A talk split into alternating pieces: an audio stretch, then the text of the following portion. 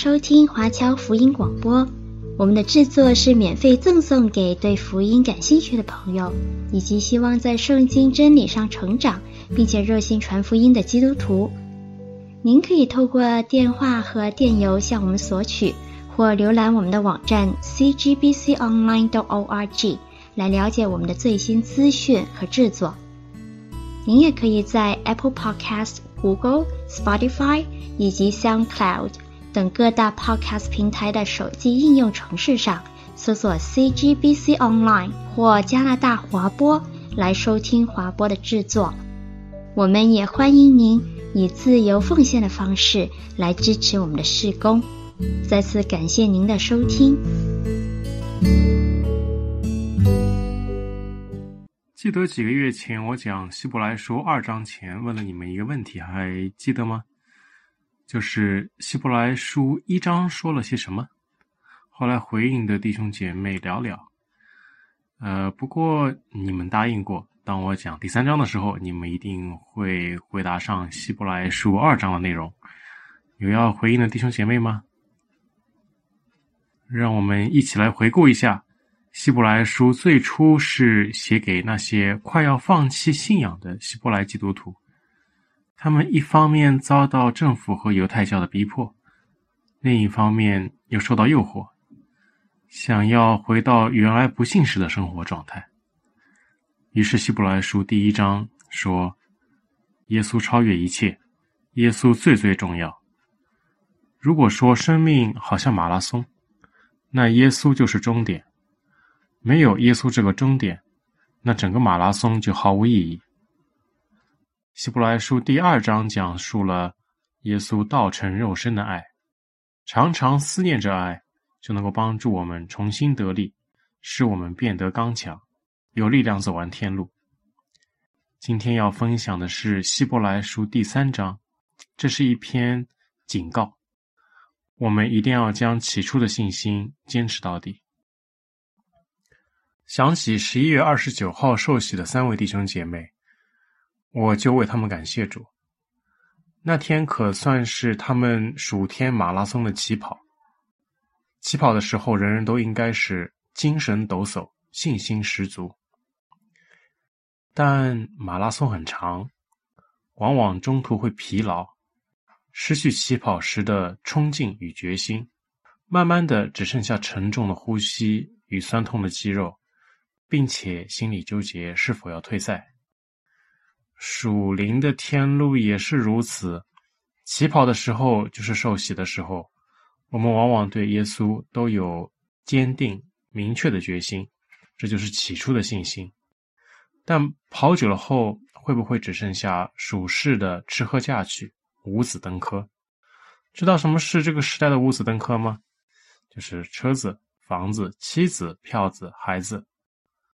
起初的信心开始失落，甚至要放弃对基督的信仰。不可以，无论环境有多艰难，我们一定要保持起跑时的状态，将起初的信心坚持到底。曾经在麦西真牧师的证道中听到这样一段见证。他在南洋会幕的时候，曾经去探访过这样一个牧道家庭。父亲是一个小橡胶园的主人，因为经营惨淡，家里十分落魄。母亲病死，家里只有父亲与三个子女相依为命。那天，他们家在等一个非常重要的订单。若订单不来，橡胶园就将关闭。麦西生牧师与这家人跪下，一起整夜为这个订单祷告。最后，订单还是没来，向教员关闭。这家人在向神网求吗？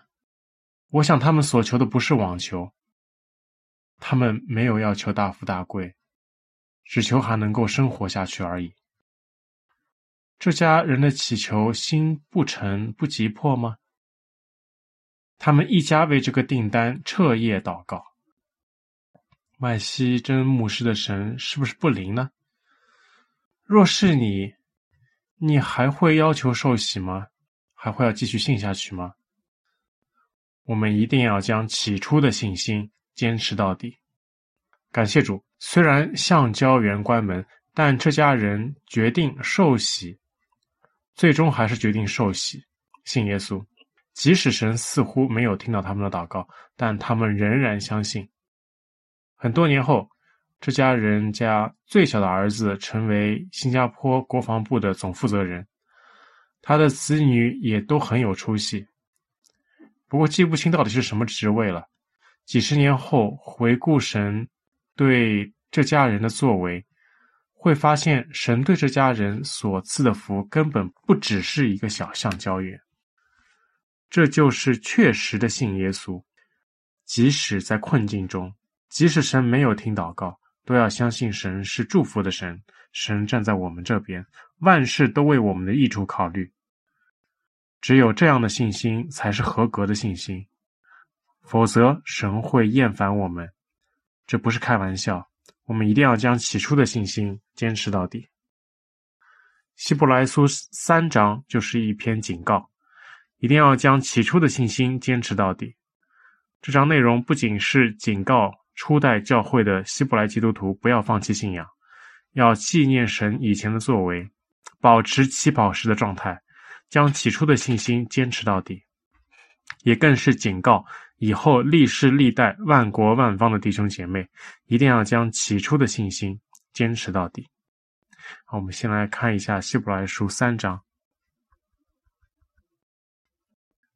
同盟天召的圣洁弟兄啊，你们应当思想我们所认为使者为大祭司的耶稣，他为那设立他的境中，如同摩西在神的家全家境中一样，他比摩西算是更配多得荣耀，好像建造房屋的比荣房屋更荣尊荣，因为房屋都必有人建造。但建造万物的就是神。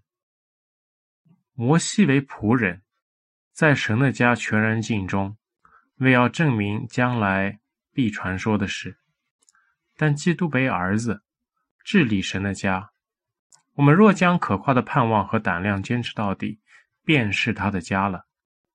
圣灵有话说：你们今日若听他的话，就不可硬着心。像在旷野惹他发怒、试探他的时候一样，在那里，你们的祖宗试我、探我，并且观看我的作为，有四十年之久。所以我厌烦那世代的人说，他们心里常常迷糊，竟不晓得我的作为。我就在怒中起誓说，他们断不可进入我的安息。弟兄们，你们要谨慎。免得你们中间或有人存着不信的恶心，把永生神离弃了。总要趁着还有今日，天天彼此相劝，免得你们中间有人被罪迷惑，心里就刚硬了。我们若将起初的信心坚持到底，就在基督里有份了。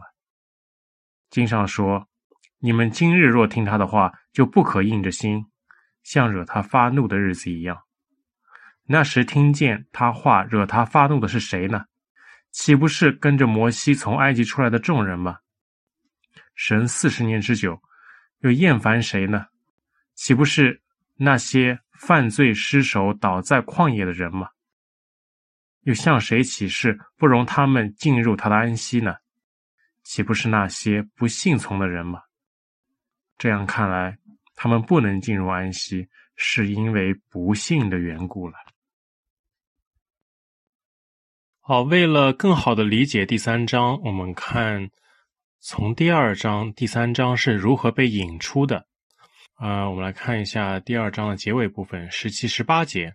所以他凡事该与他的弟兄相同，为要在神的事上成为慈悲忠心的大祭司，为百姓的罪献上挽回祭。他自己既然被试探而受苦，就能搭救被试探的人。这里是说，耶稣顺服圣父的命令，要成为一名慈悲忠信的大祭司。之所以慈悲，是因为耶稣取了肉身，凡事上与罪人认同，体恤人的软弱，让所有人都知道我行，你也行。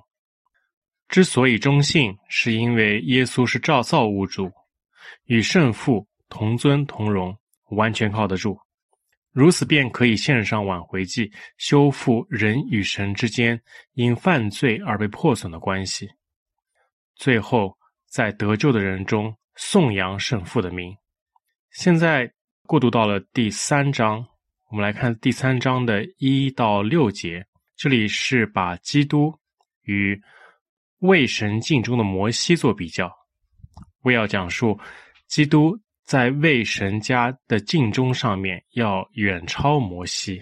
我们再来看一下一到六节，同门天召的圣洁弟兄啊，你们应当思想我们所认为使者为大祭司的耶稣，他为那设立他的尽忠，如同摩西在神的全家敬忠一样，他比摩西算是更配多得荣耀，好像建造房屋的比房屋更尊荣，因为。房屋都必有人建造，但建造万物的就是神。摩西为仆人，在神的全家诚然尽忠，为要证明将来必传说的事。但基督为儿子，治理神的家。我们若将可夸的盼望和胆量坚持到底，便是他的家了。我们可以看到，从一节到六节中有多处对比，比如说，耶稣为那设立他的尽忠，对比。摩西在神的全家尽忠，还有耶稣是建造房屋的，而摩西是房屋。最后，耶稣为儿子治理神的家，而摩西呢，他是仆人，在神的全家尽忠。所以呢，从这些对比里面，我们可以看出，耶稣在各个方面都要远远超过摩西。按照希伯来传统，以色列人。最听摩西的话。既然耶稣超越摩西，那以色列人当然应该是更信耶稣。六节结尾的地方说：“我们若坚持到底，就是基督的家了。”这句话什么意思呢？我们可以看，它其实与后面的十四节相对应。我们若将起初确实的信心坚持到底，就在基督里有份了。所以呢，我们是基督的家，就是在基督里有份。在旧约中，摩西是个很重要的人物，他领以色列人出埃及，进入应许之地。虽然以色列人最终进入应许地，但他们的信心并没有达到神的要求，所以摩西的施工，我们说是失败的。耶稣远远高过摩西，也暗示耶稣可以做摩西无法做成的事，就是不仅进入应许地，还要有达标的信心，就是不忘神在我们生命中的作为，时刻保持起跑的状态，将起初的信心坚持到底。然后呢，接下来七到十一节就开始说。摩西没有做成的事情，我们来看七到十一节。圣灵有话说：“你们今日若听他的话，就不可硬着心，像在旷野惹他发怒、试探他的时候一样。在那里，你们的祖宗试我、探我，并且观看我的作为，有四十年之久。所以我厌烦那世代的人说，他们心里常常模糊，竟不晓得我的作为。”我就在怒中起誓说，他们断不可进入我的安息。这一段经文实际上是出自诗篇九十五篇，这是出自诗篇九十五篇的一篇警告。呃，为了更好的理解、更深刻的理解这篇警告，我们来看一下诗篇九十五篇。来啊，我们要向耶和华歌唱，向拯救我们的磐石欢呼。我们要来感谢他，用诗歌向他欢呼，因耶和华为大神，为大王，超乎万神之上。地的深处在他手中，山的高峰也属他，海洋属他，是他造的，旱地也是他手造成的。来啊，我们要屈身敬拜，在造我们的耶和华面前跪下，因为他是我们的神，我们是他草场的羊，是他手下的民。惟愿你们今天听他的话，你们不可硬着心，像当日在米利巴，就是在旷野的玛萨，那时你们的祖宗试我探我，并且观看我的作为四十年之久。我厌烦那世代说，这是心里迷糊的百姓，竟不晓得我的作为。所以我在怒中起誓说，他们断不可进入我的安息。比起希伯来书中的引用，诗篇九十五篇说的更加详细，指出了具体事件，就是米利巴。磐水磐石出水的地方。刚才麦西珍牧师的见证是一个非常正面的例子，但诗篇九十五篇中描写的米利巴是一个恶劣的反例，是关于出埃及记中的以色列会众，他们在旷野中重眼见，总是忘记神的作为，没有将自己起初的信心坚持到底。最后，神厌烦他们。让我们一起来回顾一下以色列人在旷野的经历。埃及的以色列人对神的认识是从出埃及记七章开始的，之前只是分文有神。从七章到十三章，交代了神行十灾的历史与云柱火柱的神迹。地球人都知道，如此大的神迹，只有神才能行。当时的以色列人受埃及多神论的影响很深，所以十灾里有许多超越埃及诸神的信息。第一灾，血水灾，打击的是生命的源头尼罗河众神。第二灾，青蛙灾，打击丰收女神海瓦特。第三灾，狮子灾。打击地上所有的埃及神明。第四灾，苍蝇灾，打击圣甲虫，啊、呃，凯凯布利。第五灾，畜疫灾，打击象征富饶的公牛神阿比斯。第六灾是爆疮灾，打击显出医药和法术之神的无能。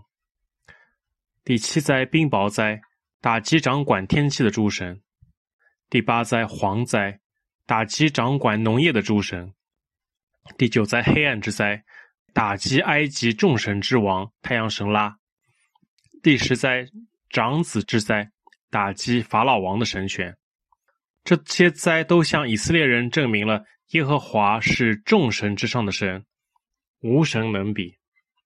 所以，无论石灾，还是云柱火柱的神迹，都说明以色列的神是至高至大的。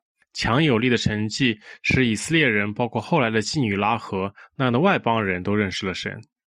不管谁当时看到这些神迹，都应该是会相信的。那时的以色列人也真的都信了。为什么这么说呢？我们来看希伯来书，我们跳到后面，希伯来书六章的四到五节。这里说，论到那些已经蒙了光照、尝过天恩滋味，又与圣灵有份，并尝过神善道的滋味，觉悟来世全能的人，这些经文呢，都是形容当时的以色列人。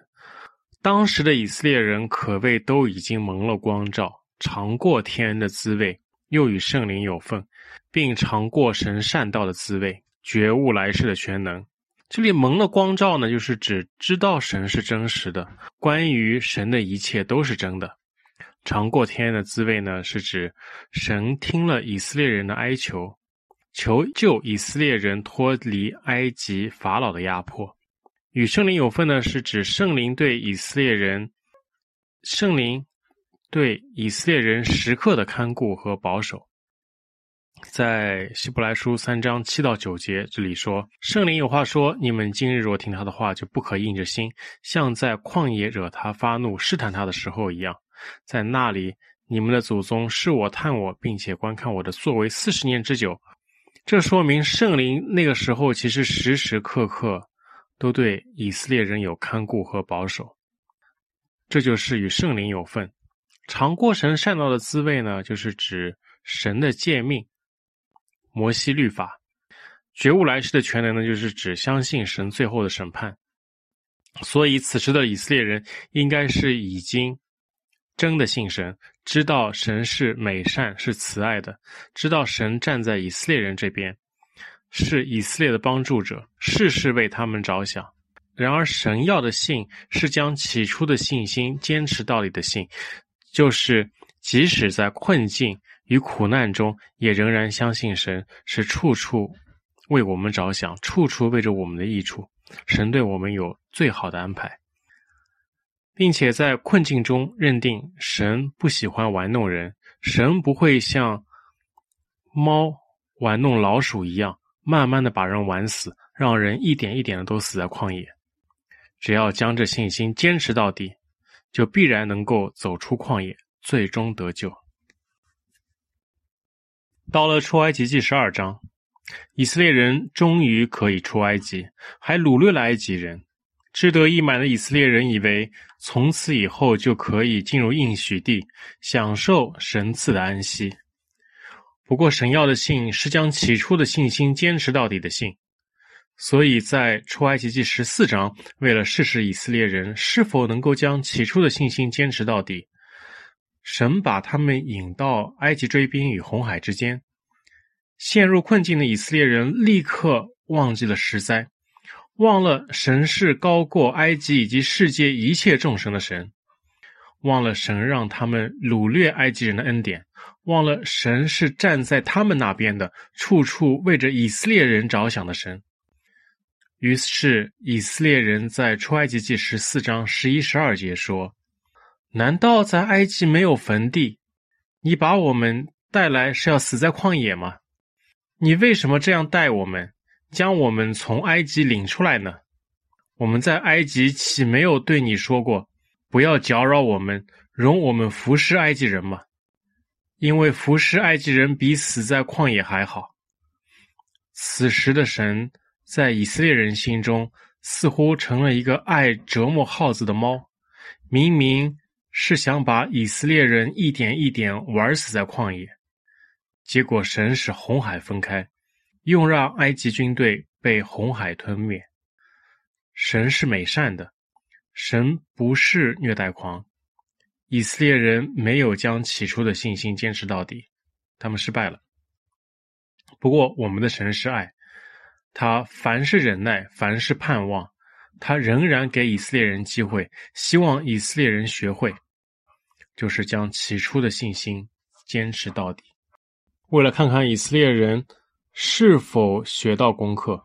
神让干渴的以色列人在沙漠烈日下，从红海行走三日，来到不能喝的苦水旁。在那口渴难耐的三天中，以色列人一定坚信慈爱的神会将他们领到清水旁。可是这水是苦的，是有毒的。慈爱的神似乎突然变成了以折磨老鼠为为乐的猫。在出埃及记十五章二十四节中，百姓就向摩西发怨言说：“我们喝什么呢？”他们把就在三天前神分开红海的神迹忘得精光。在困境中，以色列人仍然不相信神是处处为他们着想的神，他们又失败了，还是没有将起初的信心坚持到底。后来，神吩咐摩西将一棵树扔入水中。使水清澈，神用事实向以色列人证明，他们想错了。我们的神是爱，他凡事忍耐，凡事盼望，他仍然给以色列人机会，希望以色列人能够学会，就是将起初的信心坚持到底。在出埃及记十六章，几个月后，他们到了以琳和西乃中间寻的旷野，因为饥饿。在出埃及记十六章二到三节说：“巴不得我们早死在埃及地，耶和华的手下。那时我们坐在肉锅旁边，吃得饱足。你们将我们领出来到这旷野，就是要叫这全会众都饿死啊！”在旷野的两百多万以色列会众中，这段时间其实没有一个被渴死，没有一个被饿死。他们在困境中总能够得到神的种种帮助，日头和月亮都不能害他们，但他们仍然不懂神是站在他们这边的神，在事实上为他们的益处考虑的神。不过，神就是爱，在爱中凡事盼望。神仍然希望以色列能够学会该学会的。结果晚上有大批鹌鹑飞来，早上又出现马拿。过了很长一段时间，就是快出旷野的时候。在出埃及记十七章记载说，神吩咐以色列人在利非丁安营。我相信，在这很长的一段时间中，并不是没有发生任何神迹奇事，而是持续发生着如同苦水变甜、马拿与鹌鹑这样的神迹。只是因为篇幅有限，所以不再赘述。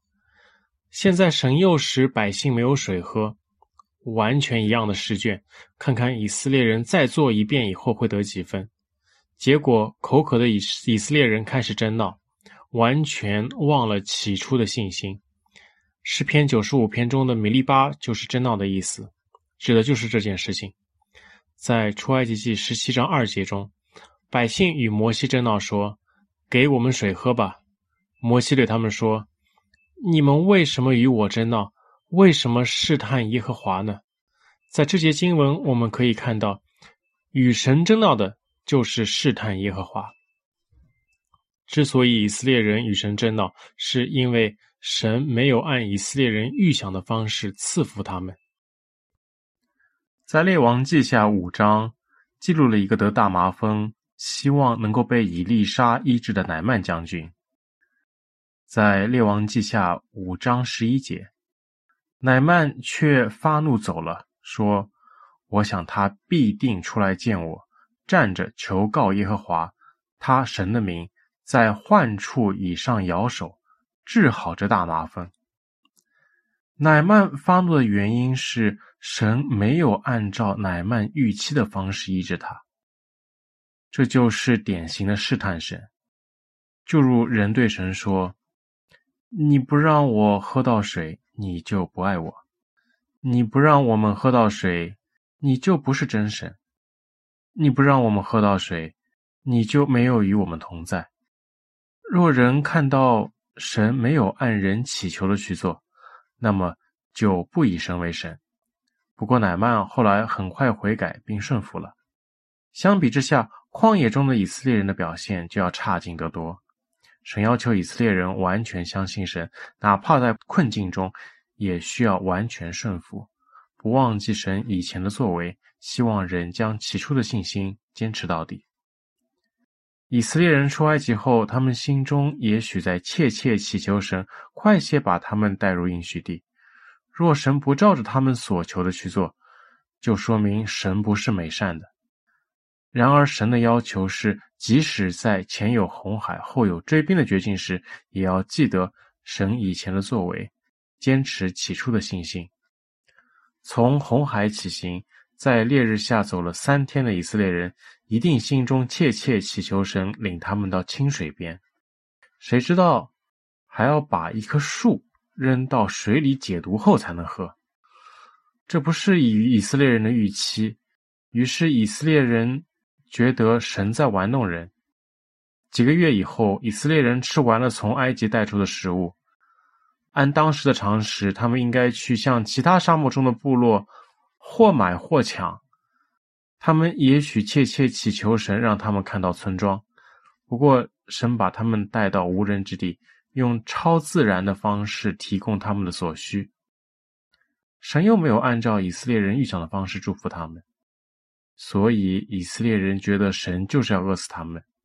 现在以色列人没水喝了，虽然他们已经经历过一次缺水的状况，但他们还是争闹，似乎一点没有学会。神是慈爱，是恩典，有怜悯且不轻易发怒的。神仍然对他们有耐心，所以最终让磐石出水，解决了以色列人的需要。神是爱，是不轻易发怒的神。但是，神绝对不是不会发怒，绝对会永远耐心下去。神不是孤奸养息的神，神一次次的拯救以色列人，反复忍受以色列人的试探有四十年之久，神反复向以色列人彰显他的慈爱，使他们蒙光照，让他们尝到天恩的滋味。可惜以色列人在旷野的四十年中，从来学习不会。他们在困境中不相信神，不能顺服神，记不起神以前的作为，不坚持起初的信心。这样的信心在神眼中无法达标。他们心里迷糊，不知道神的作为。最后，旷野中的以色列人只有两个人进入应许地，其他都倒闭在旷野。他们的死因不是因为饥饿或干渴，而是因为他们从不纪念神以前的作为，不将起初的信心坚持到底。在困境中，无法相信神是爱，神是拯救，非要神按自己的预期方式来拯救自己。他们的信心无法与所听到的道调和，最终神是会厌烦人的。在创世纪二十二章中，因为亚伯拉罕献以撒的信心，他对信他的人起誓，要赐福亚伯拉罕。相反，神也会向不信他的人起誓，要毁灭无法坚持起初信心的人。后面的七到十一节是圣灵的发言。我们先来看七八节。圣灵有话说：“你们今日若听他的话，就不可硬着心，像在旷野惹他发怒、试探他的时候一样。”这里的“你们”呢，很显然是指现在大家正在听这篇道的人，接受这篇信息的人。今日是指现在，就是当下。他的话呢，就是指神的道；硬着心呢，就是指试探神，不愿意。坚持起初的信心。若神不按我们的祷告成就，就不以神为神。这样就好像旷野中的以色列人试探神一样。然后九十节，在那里，你们的祖宗试我探我，并且观看我的作为，有四十年之久，所以我厌烦那世代的人说，他们心里常常迷糊，竟不晓得我的作为。神给了以色列人四十年的时间，但信心仍然不达标。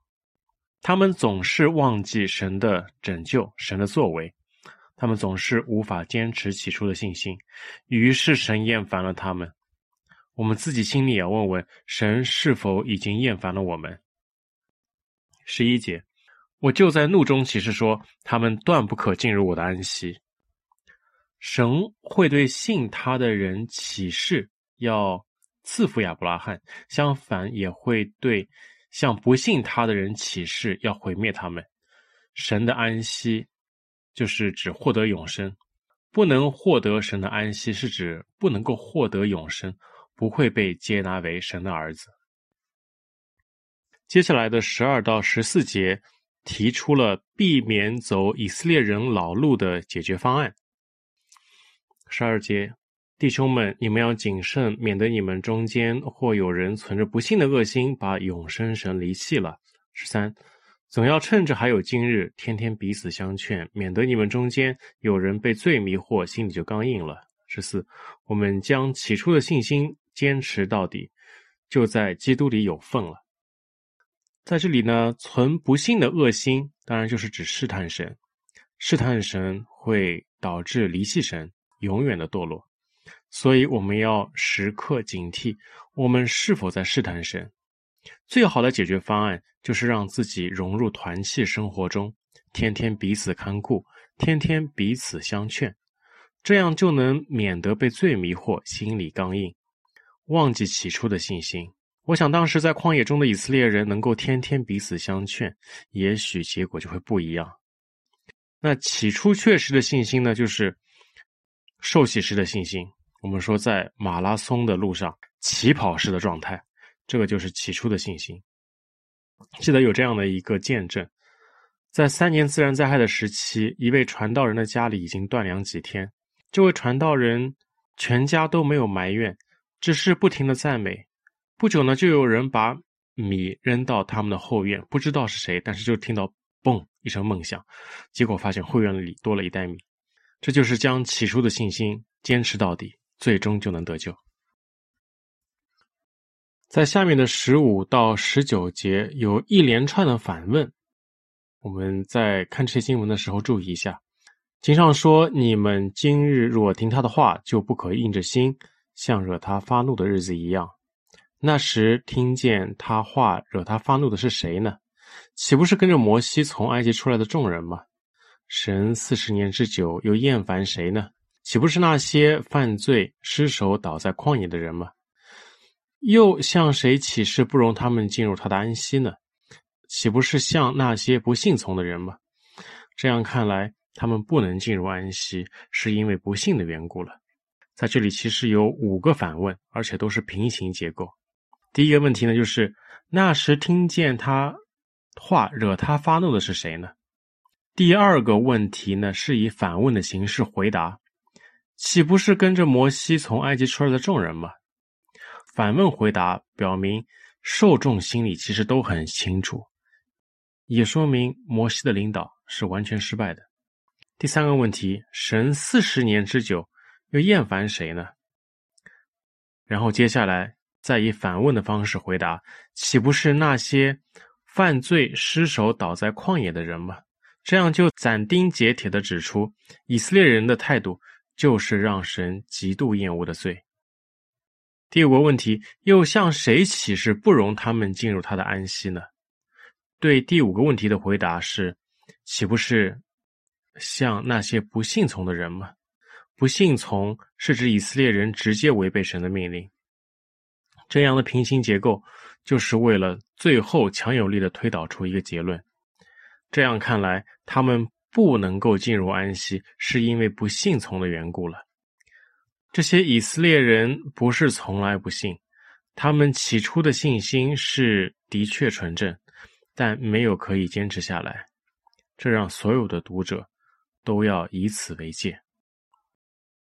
曾经在台北信友堂康来章牧师的一篇正道中听到过有这样一段见证，他教会中有一位小姐妹。禁食禁水，七七天向神祈求，希望神能够挽回他出轨的父亲，但他父亲最终还是走了。这位小姐妹的信心被强烈的摇动，失去她起初的信心。她在网球吗？她祈求的不够心诚吗？神为什么没有听她的祈求？小姐妹因为没有得到神的回应，就丧失信心，这样对吗？